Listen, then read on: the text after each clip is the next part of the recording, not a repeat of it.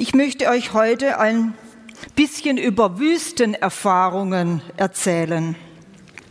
Wüstenerfahrungen. Hat von euch jemand schon einmal so etwas mitgemacht oder davon gehört? Ich glaube schon. Wüstenerfahrungen. Das ist etwas, was wir in unserem Leben einfach durchmachen, was uns begegnet in unserem Alltag und was wir einfach erleben und überwinden müssen. Ja, Wüstenerfahrungen sind Zeiten der Versuchungen in unserem Leben. Der Teufel versucht uns, ob wir auf ihn hereinfallen.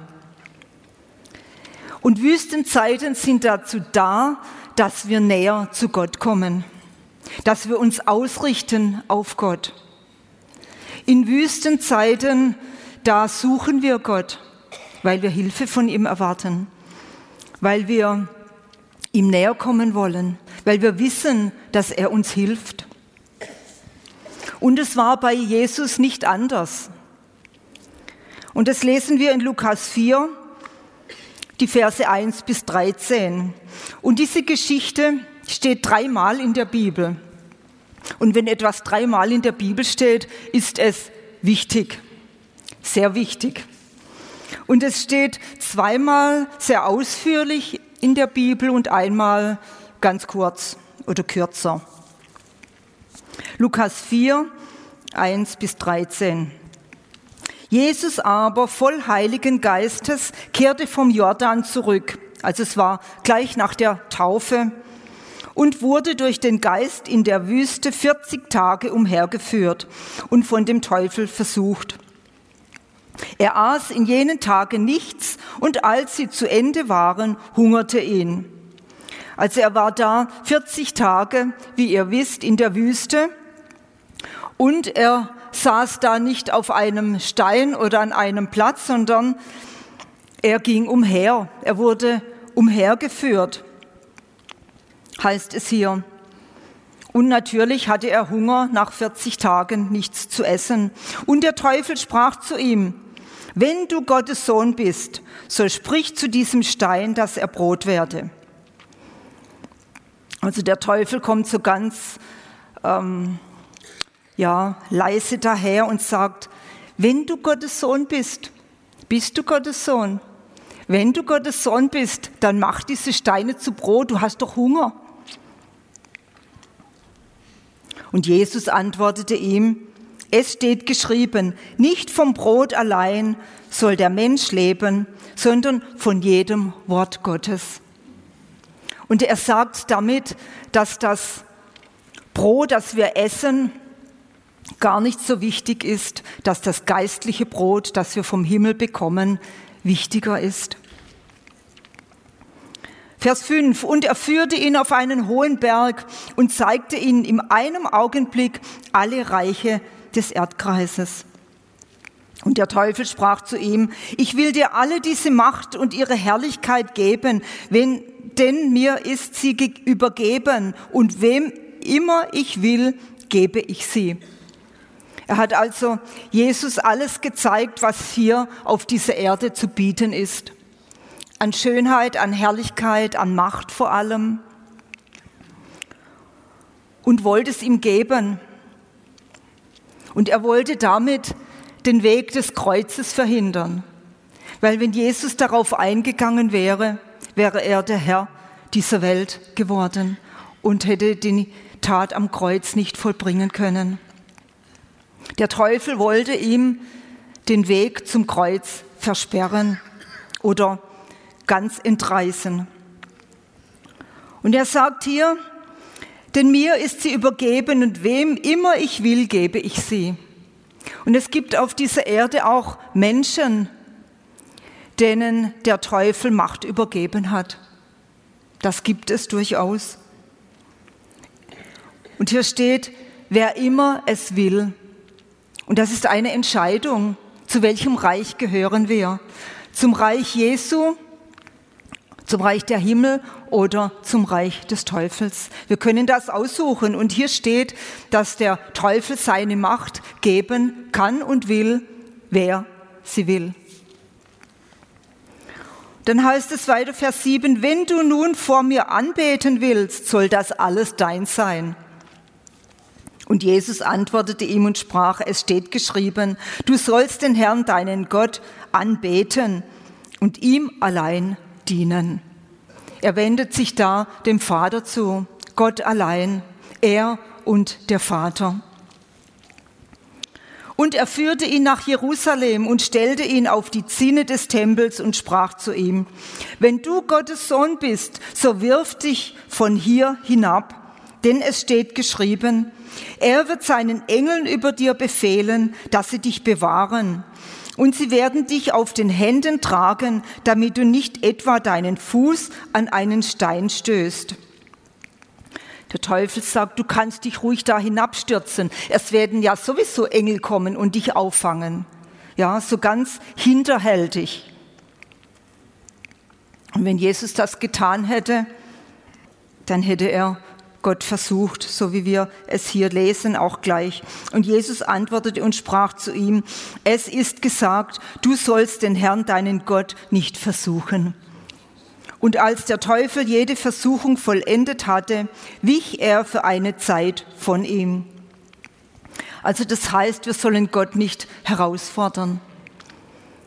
Und herausfordern ist auch, wenn wir denken, ja, wir leben ja in einer Gnadenzeit, wir leben in der Zeit der Gnade, dann können wir auch tun, was wir wollen. Und das ist auch Gott herausfordern. Wir dürfen nicht tun, was wir wollen, sondern was Gottes Wille ist, ja. Wir leben in der Gnadenzeit, aber wir müssen auch die Vergebung in Anspruch nehmen. Wir müssen die Vergebung Gottes, unter die Vergebung Gottes gehen. Ja, und als der Teufel jede Versuchung vollendet hatte, wich er für eine Zeit von ihm. Das heißt, er ist nicht für alle Zeiten verschwunden, sondern er ist ihm auf den Fersen geblieben. Eine Zeit lang ist er gegangen. Und daraus können wir schließen, dass er auch irgendwann wieder kam und auch Jesus wieder versucht hat, vom Weg abzubringen. Und so wie Jesus haben auch wir in unserem Leben Wüstenerfahrungen. Und auch uns versucht der Teufel einzufangen. Er ist uns auf den Fersen und versucht immer wieder, uns auf seine Seite zu ziehen. Wie bei Jesus gaukelt er uns vor, dass er etwas Besseres für uns hat. Er kommt mit Schein und Verblendung. Er kommt als Engel des Lichts, das lesen wir im 2. Korinther 11, Vers 14 eine schöne Fassade. Doch was steckt dahinter? Er wollte Jesus alle Reiche geben, alle Schönheit dieser Erde, alle Macht. Verlockend, auch für Jesus. Und er will auch dir alles geben, was er parat hat, nur um dich einzufangen. Verlocken. Er wollte Jesus unbedingt von seiner Mission abbringen, ans Kreuz zu gehen. Und hätte Jesus nachgegeben, wir hätten keine Erlösung und keine Vergebung. Der Teufel will uns in Sünde verstricken, verführen wie Jesus. Und er bietet dir an, und wenn du es annimmst, dann fällst du in Sünde. Er will uns schikanieren, wenn wir nachgeben, kommt er immer mit Neuem und gibst du ihm den kleinen Finger, dann hat er dich ganz. Er schikaniert dich, indem er dir immer vorwirft, was du getan hast, wie schlecht du bist, wie viel Schuld du auf dich geladen hast. Durchbrich es, indem du Jesus die Herrschaft in deinem Leben übergibst. Wenn wir unser Leben Jesus geben, hat der Satan keine Macht über uns, keine Macht mehr über uns. Wir durchbrechen diese Schuldanklage durch die Vergebung vom Kreuz, durch das, was Jesus für uns getan hat. weil er durchgehalten hat, weil er standgehalten hat. Deshalb ist der Teufel besiegt am Kreuz von Golgatha. Der Teufel will, dass wir von ihm abhängig sind. Und Jesus wäre unter die Herrschaft des Teufels gekommen, wenn er irgendein Angebot angenommen hätte. Und der Teufel will dich knechten und ein Knecht ist abhängig von seinem Herrn. Und deshalb sagt der Paulus auch oft, ich bin ein Knecht Christi. Und er will damit sagen, dass Jesus die Herrschaft in seinem Leben hat. Jesus hat dem Teufel widerstanden, aber er musste diese Wüstenerfahrung machen. Und jeder von uns war auch schon einmal in einer Lebenswüste. Und weil Jesus das auch erlebt hat, weiß er, wie es dir geht dabei.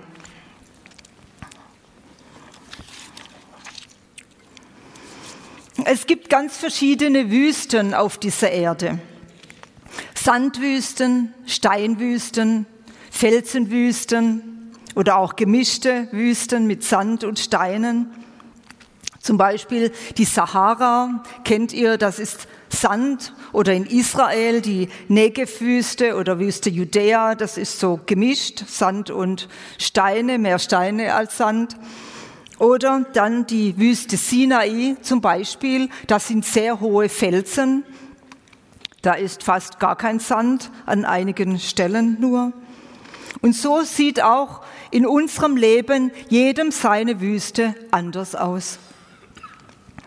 Wir haben manchmal harte Zeiten von Verlust, von Konflikten, Einsamkeit, von Elend, von Problemen, von Krisen, von Trennungen und so weiter. Vielfältige Wüstenerfahrungen. Und das ist der Ort, an dem Gott in besonderer Weise zu uns spricht und zu uns sprechen will.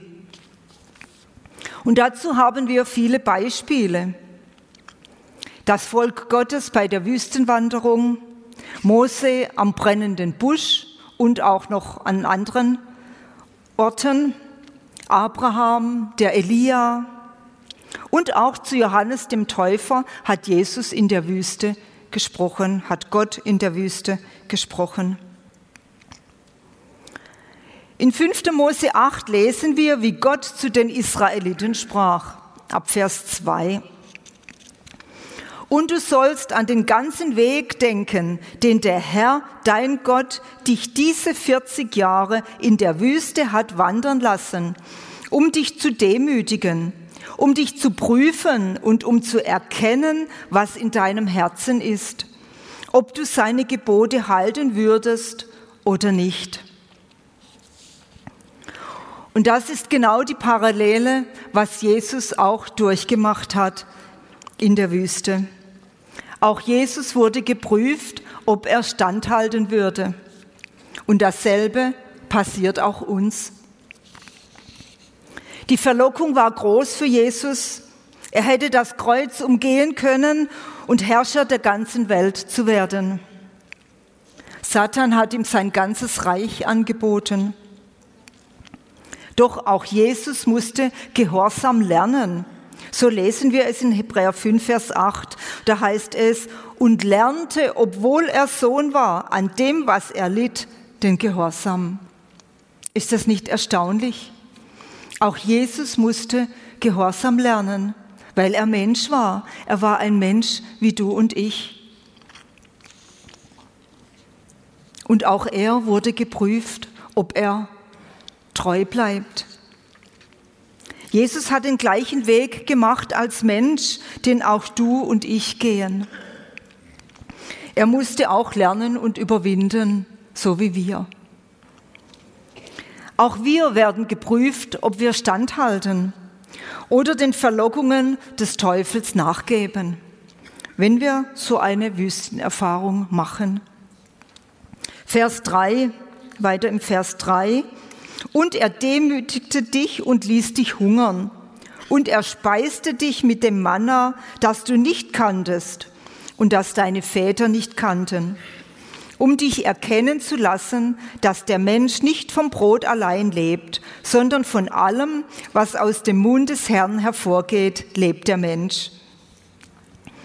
Jesus hungerte in der Wüste und er sagte genau dasselbe zum Teufel, wie hier Gott in der Wüste zum Volk Israel. Dass der Mensch von dem lebt, was aus dem Munde Gottes ausgeht. Nicht das Brot, das wir essen, ist das Wesentliche, sondern das geistliche Brot, das von Gott kommt. Das ist das, was unser Leben ausfüllt. Das ist das, was unser Herz ausfüllt und was uns durchträgt und was uns hilft. Vers 4.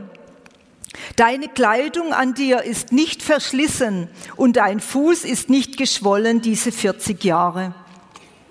Können wir uns so etwas vorstellen? 40 Jahre sind sie in der Wüste gelaufen. Kein Kleid war verschlissen kein Gewand, kein Loch drin, kein, keine Abnutzung. Sie hätten ja sowieso nichts gehabt zum Erneuern. Und Gott hat es so genial gemacht, dass diese 40 Jahre nichts kaputt gegangen ist. Kein Fuß war geschwollen, diese 40 Jahre. Das heißt, niemand war krank. Ein Wunder Gottes in der Wüste. Und Vers 10, und du wirst essen und satt werden, und du sollst den Herrn, deinen Gott, für das gute Land preisen, das er dir gegeben hat. Volle Versorgung in der Wüste. Millionen von Menschen und kein Kranker. Kleider gehen nicht kaputt, Schuhe und so weiter.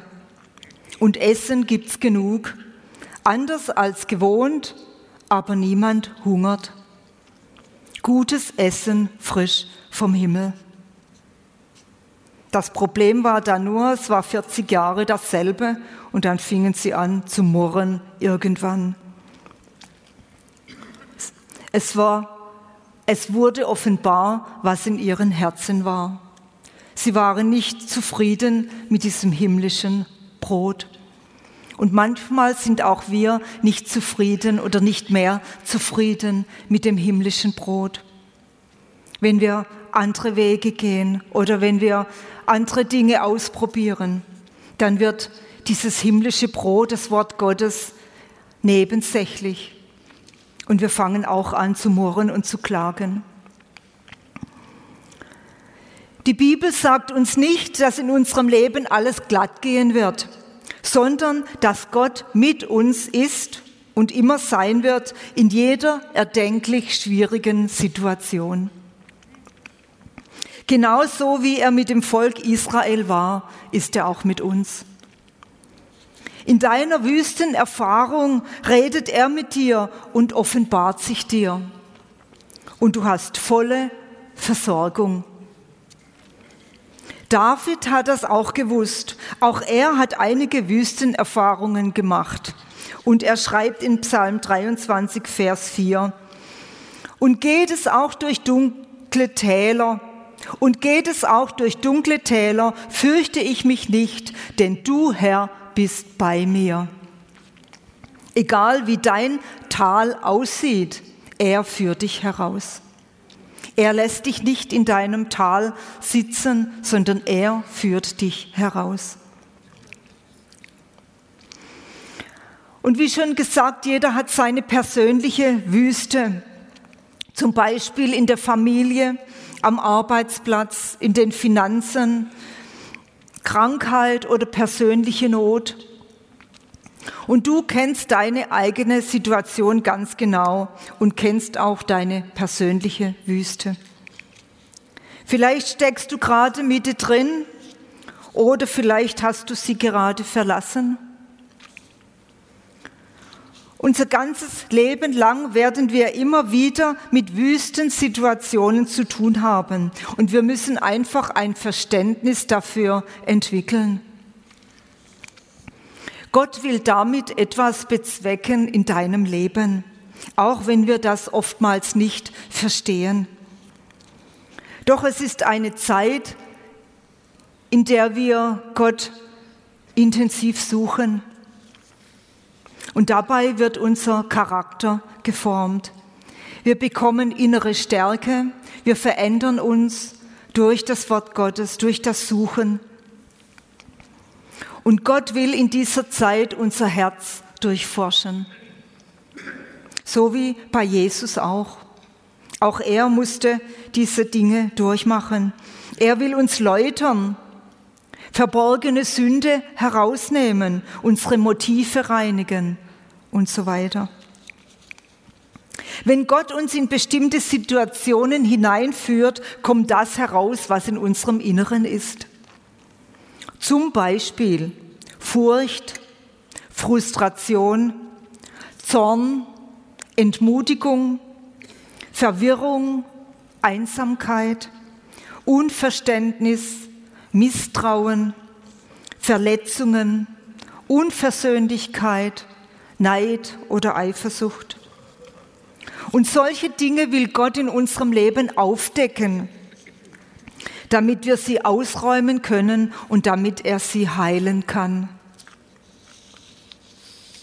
Jeder Gang durch eine Lebenswüste sollte für uns gewinnbringend sein. Eine Wüstenzeit ist keine negative Zeit, auch wenn es uns meistens so vorkommt weil wir vieles oft nicht verstehen. Warum muss mir gerade das jetzt passieren? Viele Dinge verstehen wir nicht. Aber dabei wird aufgedeckt, was in unserem Inneren ist. Zum Beispiel, wie verhalten wir uns in Krankheitszeiten? Wie reagieren wir darauf? Machen wir Gott Vorwürfe oder kommen wir mit Danksagung? Danke, dass du mich heilen willst. Danke, dass du mir hilfst. Danke, dass du mich nicht im Stich lässt. Das ist eine andere Haltung, als mit Vorwürfen zu kommen. Viele Christen geben auf in Zeiten der Dürre in ihrem Leben. Doch Gott sagt, gib nicht auf. Er ist bei dir in deiner Wüste, in deiner Situation, da wo du gerade drin steckst. Der ganze Sinn und Zweck ist, dass wir Gott erkennen und dass wir seine Hilfe erfahren. Deine persönliche Wüste ist keine Bestrafung und auch keine Ablehnung von Gott. Wir fühlen uns manchmal verlassen wenn wir in so einer Situation stecken. Aber sei dir gewiss, Gott ist mit dir. Er ist an deiner Seite in jeder Situation. Und der beste Beweis ist, dass Jesus selber auch in der Wüste war. Hat Gott Jesus bestraft? Natürlich nicht. Er hatte keinen Grund dazu, weil kurz vorher bei der Taufe sagt der Vater zu ihm, du bist mein geliebter Sohn, an dir habe ich wohlgefallen. Und warum sollte er ihn dann kurz danach für irgendetwas bestrafen oder ablehnen? Im Gegenteil. Das Ende jeder Wüstenerfahrung ist für uns ein Gewinn. Gott lässt uns nicht in der Wüste sitzen, sondern er leitet dich durch. Er versorgt dich in deiner Wüste und du bleibst nicht in deinem Tal stecken. Der Herr hört nicht auf, in deinem Leben zu wirken, nur weil wir in der Wüste sind, weil du in der Wüste bist. Nein, die Zeit in der Wüste ist keine Zeit, in der wir nach großen Zeichen und Wundern streben, es ist eine Zeit, in der wir in uns gehen, wo wir zum Nachdenken kommen, wo, wir, wo Veränderung passiert.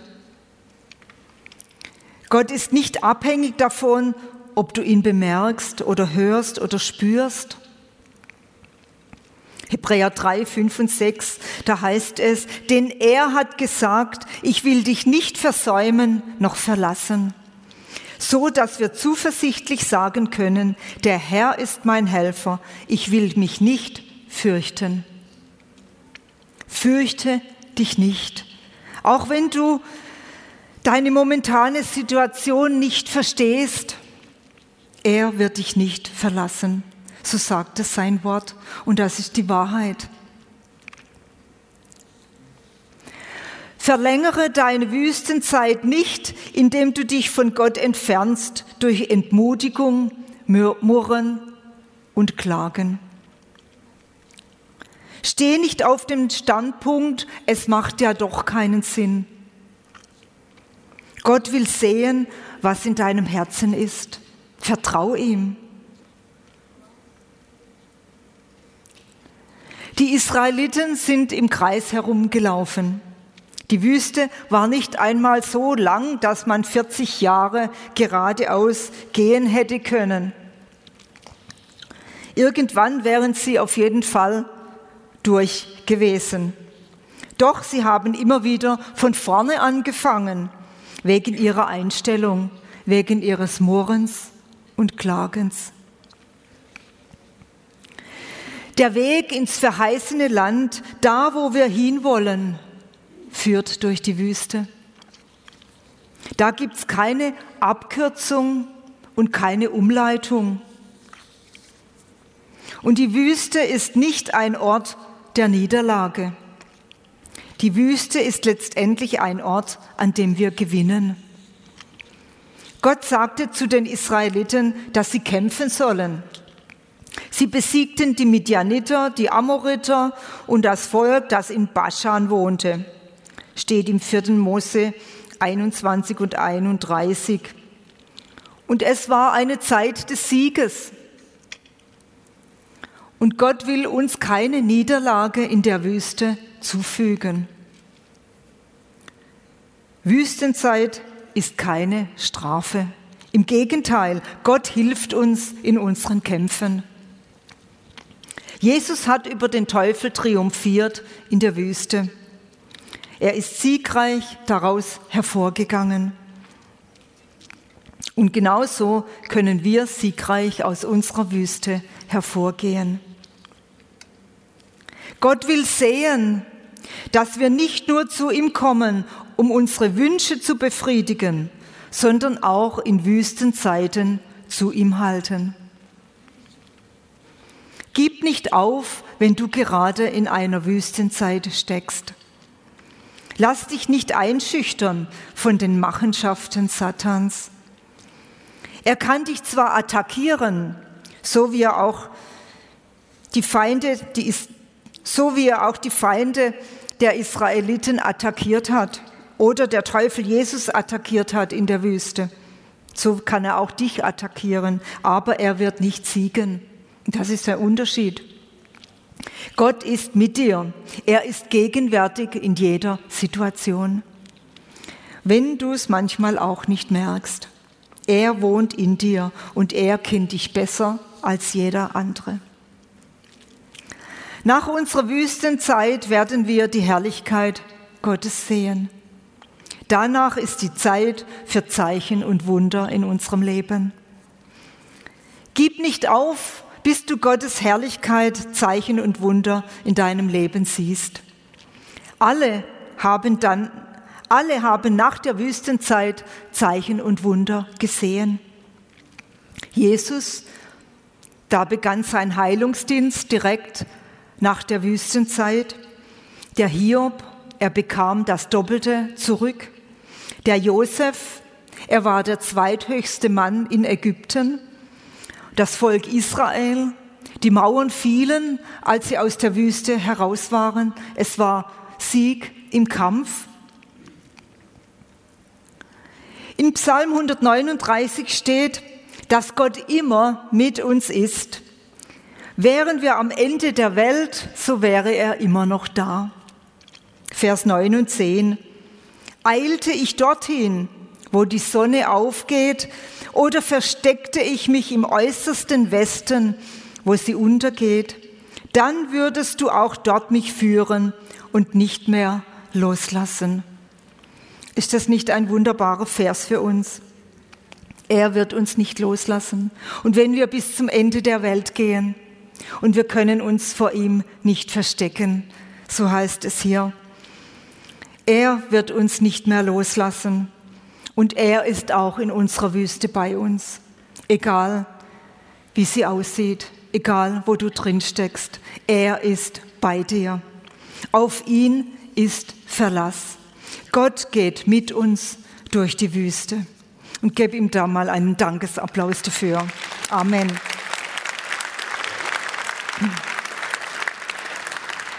Halleluja. Danke, Jesus, dass wir dich als so wunderbares Vorbild haben und dass du der Herr bist in unserem Leben und dass du mit uns durch die Wüste gehst, egal wie unsere Wüste aussieht und wo wir drin stecken. Und ich bin überzeugt, dass hier viele Menschen in solch einer Situation stecken, wo sie vielleicht entmutigt sind oder nicht mehr ein noch auswissen oder sich Sorgen machen über ganz verschiedene Dinge. Danke, Jesus, dass wir wissen dürfen, dass du unser Helfer bist, auch in der Wüste. Aber dass du uns auch prüfst, ob wir zu dir halten ob wir uns an dir festhalten, ob wir dir vertrauen, ob wir dich nicht verlassen. Und dass du uns auch prüfst, ob wir nicht dem Feind nachgeben, der uns mit seinen Verlockungen verführen will, der uns so viele Dinge anbietet, wo wir manchmal denken, ja, das könnte ich ausprobieren. Und dabei entfernst du dich von Gott. Jesus, wir danken dir, dass du uns offene Augen und Ohren gibst. Dass du unsere Augen, unsere geistlichen Augen und Ohren öffnest, damit wir dich erkennen. Auch in Situationen, die uns nicht gefallen, dass wir deine Hand sehen dass wir dich erkennen, dass du es gut mit uns meinst und dass du uns herausführst, dass du bei uns bist, dass du uns durchträgst, dass du uns Kraft schenkst und Hilfe. Danke, Jesus, dass wir das erkennen dürfen. Und wenn wir einmal einen Umweg gemacht haben, dürfen wir kommen und um Vergebung bitten. Und ich danke dir, Jesus, dass du vergibst, wo wir fehlgegangen sind, wo wir falsch entschieden haben oder wo wir Dinge getan haben, die dir nicht gefallen. Danke, Jesus, dass du uns vergibst, dass du standgehalten hast dort in der Wüste und den Weg zum Kreuz gegangen bist, damit wir heute Vergebung erlangen können.